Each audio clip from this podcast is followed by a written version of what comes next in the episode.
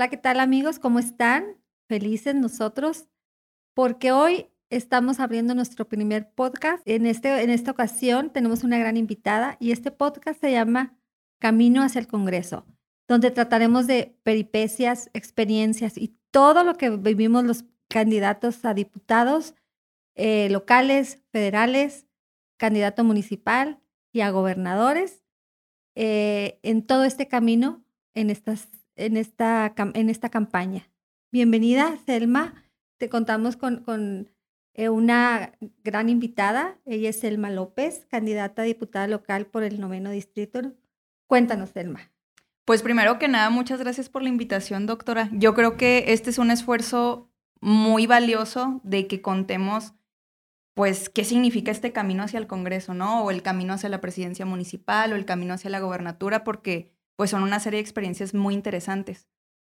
Porque, pues, hemos estado en todos los rincones ya de nuestra ciudad, eh, los nueve distritos al menos que son aquí de Ciudad Juárez, y yo creo, siempre lo he dicho, que la mejor manera de conocer una ciudad es a través de los ojos de su gente y de sus historias de vida. Oye, qué historias. Sí. Y no cabe duda que, que, cada vez que conoces gente que te cuentan, que te abren el corazón, dices, qué impresionante es. Eh, y, y, y, vives las historias desde, desde, desde dentro, ahora sí, desde Así es. que te lo cuentan de su propia voz, de todas sus experiencias, lo que han pasado, lo que han este, sus experiencias de vida y te quedas impresionada, porque a veces lo ves en tele, lo ves en, lo escuchas, pero no piensas que están tan cerca de ti. Entonces, cuéntanos así en, en, en tu experiencia, ¿qué es lo que más te ha marcado en esto? Que hace, sabemos que estás muy de cerca eh, con, con, tu gente, con tu distrito. ¿Qué es lo que más te ha marcado así que te digas, me, me llegó? Híjole, pues yo creo, eh, primero que nada lo que se ve, ¿no? La verdad es que el Distrito 9, hay que decirlo, está muy abandonado. Muy abandonado. Hay muchísimos lugares en donde lo único que se ve es basura y yo creo que es inhumano que cualquier persona viva en esas condiciones. Los servicios allá no llegan.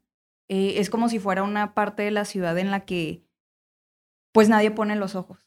Y me duele, ¿por qué? Porque ahí hay niños, hay jóvenes, hay madres eh, solteras, muchas madres solteras, que viven cerca de lugares que son picaderos, que me dicen, aquí ocurren este tipo de cosas y me siento amenazada. O a veces también me tocó ayer una persona justamente que me dijo, hay una caseta en, en la entrada de mi colonia y para lo único que se usaba era para que ciertas personas se escondieran y asaltaban a todos los que iban a trabajar temprano a la maquila. Fíjate qué impresión. Eh, y, ves tantas cosas que faltan, ves tantas cosas que podemos hacer ves tantas cosas que, que pudiesen, podemos aportar y, y, han podido aportar, ¿por qué no lo han hecho? Te quedas impresionada que dices, no puede ser, tú dices la basura, este, que de repente te topas lugares y, y haces gestiones para, para limpieza y la gente dice, gracias, y tú dices, pues eso ya le tocaba a la persona que está ahorita, ¿no?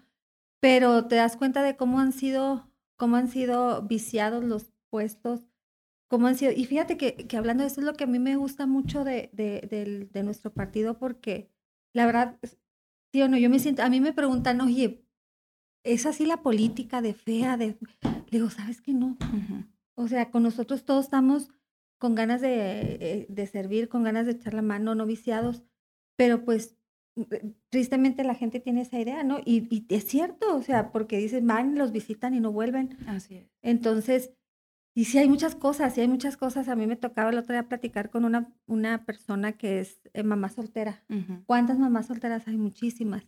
Y ahora con esto de la pandemia que dice, nos cerraron las estancias, qué impresión, y dejan a los niños solos. Y dices, ¿cómo? Yo soy mamá de tres hijos, digo, ¿cómo, ¿cómo yo no podría estar trabajando tranquilamente sabiendo que mis hijos se pueden quemar? Puede alguien tocarles, abrir la puerta, dañarlos, lastimarlos. Uh -huh. Entonces, eh, y haberles quitado las estancias, es que triste, qué triste que en vez de este, poder ayudar a, la, a, a tu comunidad, pues este, al contrario de ir eh, superándose, nos, les han ido quitando muchos apoyos. muchos apoyos. Las estancias, los comedores, por ejemplo, ahorita con el COVID es triste verlo, hay gente que no tiene para comer. Ajá. Muchísima gente en algunas comunidades. Eh, de hecho, y lo voy a comentar, eh, creo que los gobernantes que se echan porras ellos mismos, siendo que pues su trabajo es servir, eh, no, no van a esos lugares y no sienten. Creo que les falta un lado humano bien importante en, en este tema que es ser un funcionario o ser un representante. Yo le preguntaba a la gente del distrito, ¿conocen a su diputado? No. Nadie. Nadie lo conoce. ¿Por qué? Porque van el día, bueno, en el proceso electoral, eh, ahí sí los apapachan y que vote por mí y jamás vuelven. O fueron elegidos, ¿no? Ahora con el arrasados por, por, el, por Morena los pasados, ¿no? Y nunca fueron. Nunca, fueron. y, tal vez la gente yo creo que votó pensando que las cosas iban a ser distintas. Digo, raro, porque pues agrupan a gente que ya está muy quemada y que tienen mucha cola que le pisen. Yo así lo veo al menos. Eh, y tal vez sí fue el efecto AMLO en esa elección, pero yo creo que en dos años ya hemos visto bastante. Este, pues lo has vivido, ¿no? Con el tema de, de, los médicos, a que inhumano que no tenga eh, la conciencia de que todos los médicos por igual están al frente en esta batalla tan importante contra el COVID. Ahora con lo de las estancias, yo trabajé en Sede Sol, en gobierno federal, eh, llevaba estos temas de reglas de operación de estancias y de otros programas, y cuando me dicen que los van a quitar, pues se me hizo algo muy grave. ¿Por qué? Porque ya lo hemos visto recorriendo los distritos que hay muchas madres que necesitan este tipo de apoyo. Pero ellos toman decisiones sin consultar a la gente. Yo creo que eso es lo más importante que tiene Movimiento Ciudadano, que por primera vez quiere escuchar a la gente. Exacto. Y es que no te das cuenta de otra manera. O sea, no te puedes dar cuenta desde el escritorio, desde fuera, qué es lo que está pasando, porque tienes que oírlo y tienes que ver a la gente o escuchar a la gente contarlo. Eh, la gente que lo está pasando, la gente que lo está sufriendo, porque de veras que a veces las novelas se quedan cortas, Así es, la realidad supera la ficción. Exactamente. Y luego, este, ¿qué dices tú? Pues debemos superarnos, porque, porque en vez de ir hacia adelante, vamos hacia atrás como los cangrejos, ¿no? O sea, no puede ser que en vez de, eh, de haber más apoyos, o digo, por lo menos continuar los mismos apoyos, ¿no?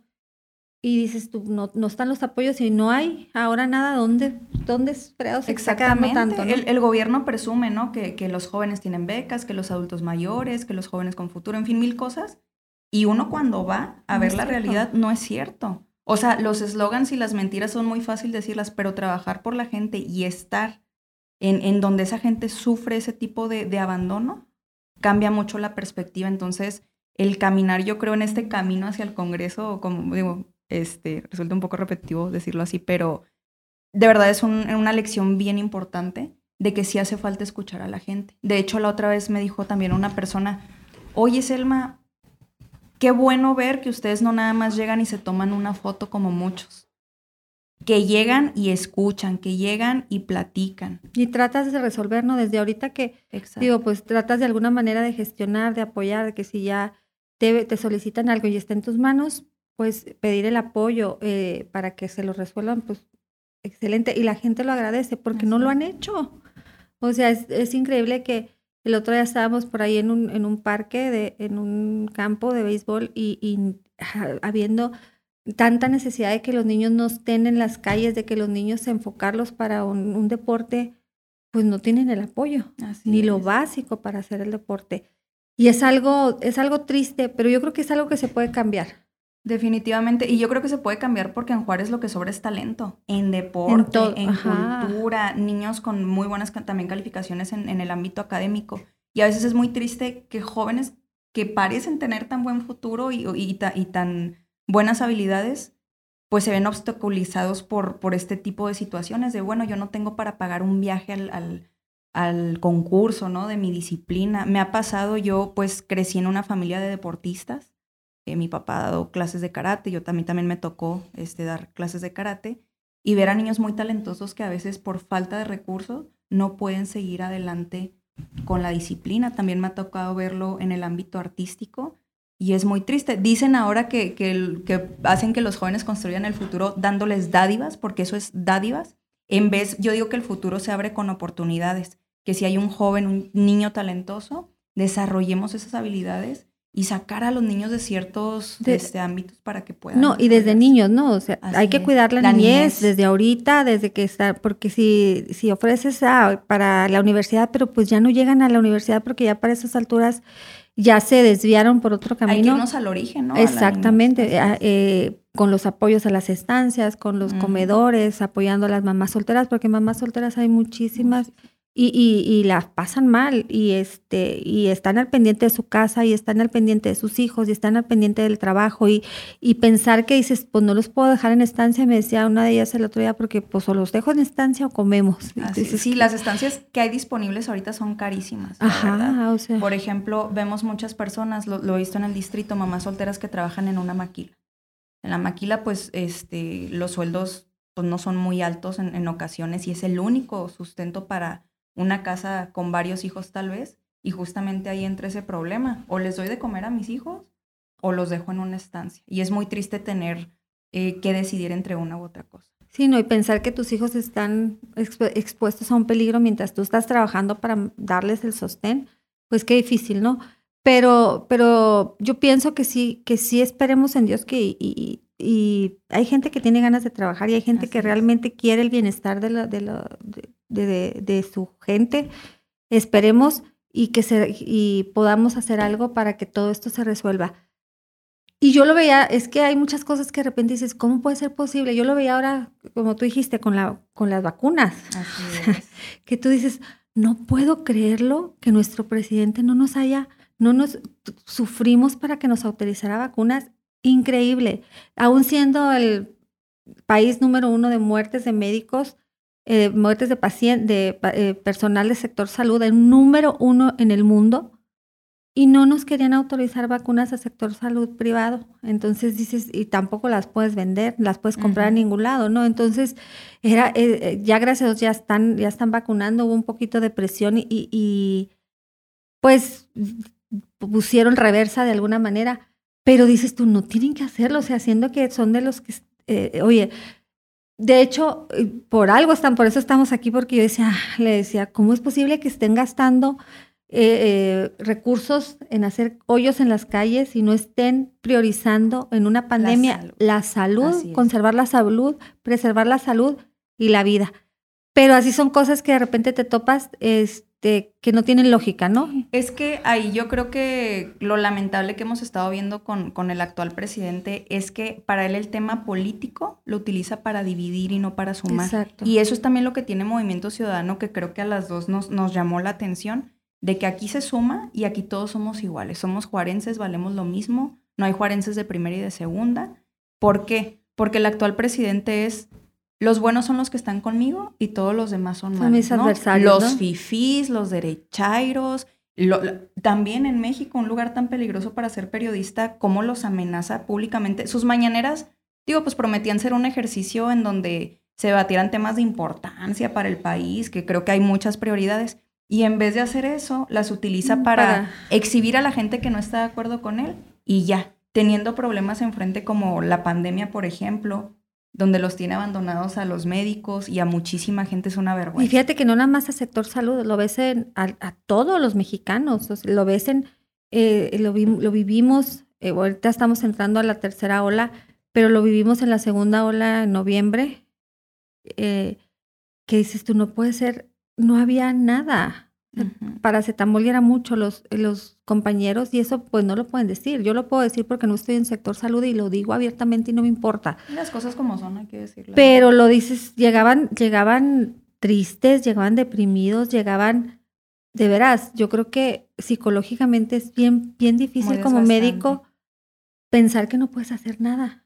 Que el, que el paciente llegue y que no tienes un ventilador para darle, eh, para poderle ofrecer algo y que literalmente fallezcan en tus manos sin poder hacer nada. qué impresión y qué impotencia puedes sentir. ¿Por qué? Porque se pudieron haber preparado con ventiladores, no lo hicieron. Se pudieron haber preparado con medicamentos, no lo hicieron. Eh, domamos la pandemia, qué padre, si la domamos, pues no sé cómo, ¿verdad? no, sé abrazos, abrazos, no pasa nada y nos cayó como anillo del dedo, pues no, a nadie le cayó como anillo al dedo, ¿no?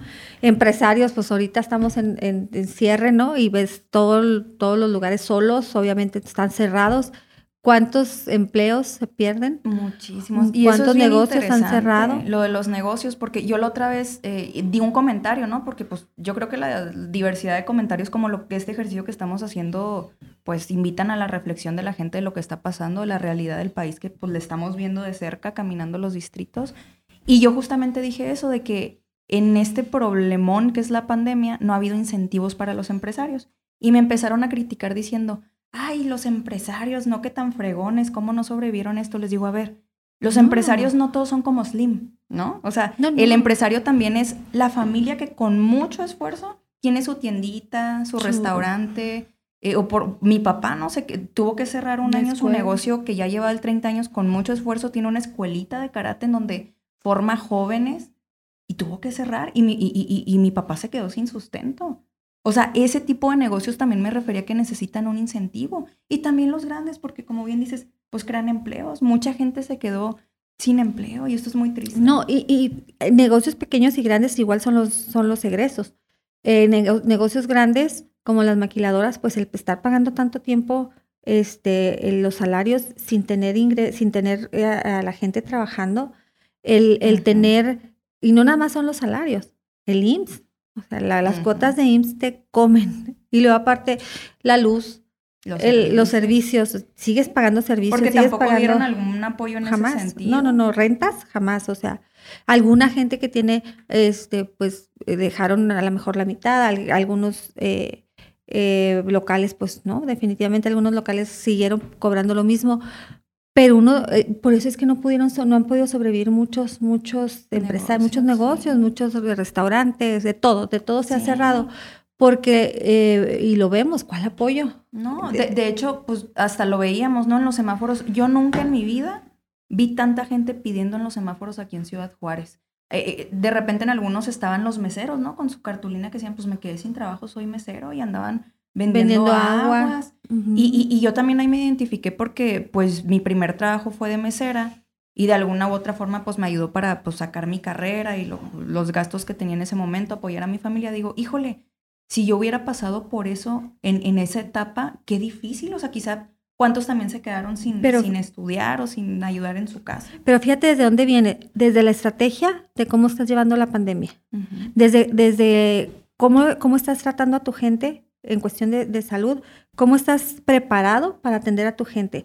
Si, si se eleva mucho el semáforo, obviamente no está, apenas se está empezando a vacunar, pues vamos a estar en semáforo naranja cada rato. Ahora, si no estamos en semáforo rojo, fuego es porque, pues, eh, este, de plano no, no, no se puede ya.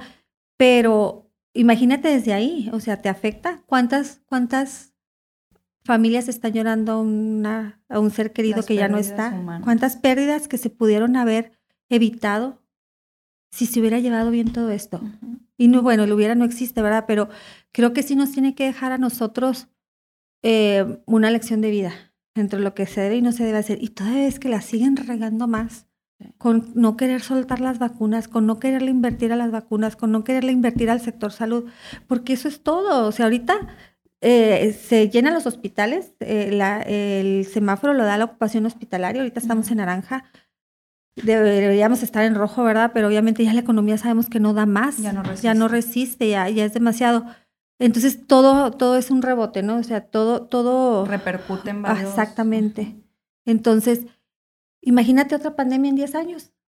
Sí, ¿no? O sea, ¿qué hacemos si no estamos preparados? Y es lamentable porque se ve que no hemos avanzado, como bien dices, o sea, que se, siguen cometiendo los mismos errores y cómo repercute, ya hablamos de los negocios, en la educación, ¿no? Yo, a mm, mí, eh, yo estuve dando clases en, en, una universidad cuando empezó el tema de la pandemia y, y, el migrar al al tema virtual, ¿no? De, muchos profesores pues tener que utilizar por primera vez eh, una herramienta, pero por otro lado, que también lo he visto ahí en el distrito, jóvenes que dicen, o niños, pues somos cuatro o cinco en mi casa y solo hay una tablet o una computadora. ¿Cómo le hacemos? Porque estamos en diferentes hay, no hay, zonas, Hay zonas que no tienes para pagar el internet. o, tienes... o que ni siquiera llega el internet. Exacto. Entonces, hay muchas, hay muchas carencias, hay muchas, muchas necesidades no resueltas. Así es. Y mucho que no se ha gestionado donde se debe gestionar. Es que es mucha falta de voluntad. Ahorita eh, a mí de verdad me da coraje que digan que las cosas van bien e ir al distrito y ver todo lo contrario. cierto. Se me hace algo inhumano, se me hace, yo le digo a la gente, se me hace una falta de respeto. Y por eso la gente no cree, ¿te das cuenta? Sí, la gente está decepcionada, está triste. De hecho, ya cuando uno llega hasta dicen, ay, otra vez lo mismo, ¿no? O sea, y, y, uno entiende. ¿Por qué? Porque son años de que les quedan mal, de que les dicen lo mismo. Pero a mí me ha servido cuando me siento con la gente y les doy tiempo de calidad. Veo que, que, vuelve esa esperanza, ¿no? De que Ajá. Y la gente está deseosa de sentir otra vez la confianza en alguien. Así es. Eh, y, y, y la gente lo sabe, ¿no? La gente la gente siente cuando es, es algo, es algo auténtico. cuando no vas y le cuentas nada más así como, como el caso, venimos a saludarlo, ¿no?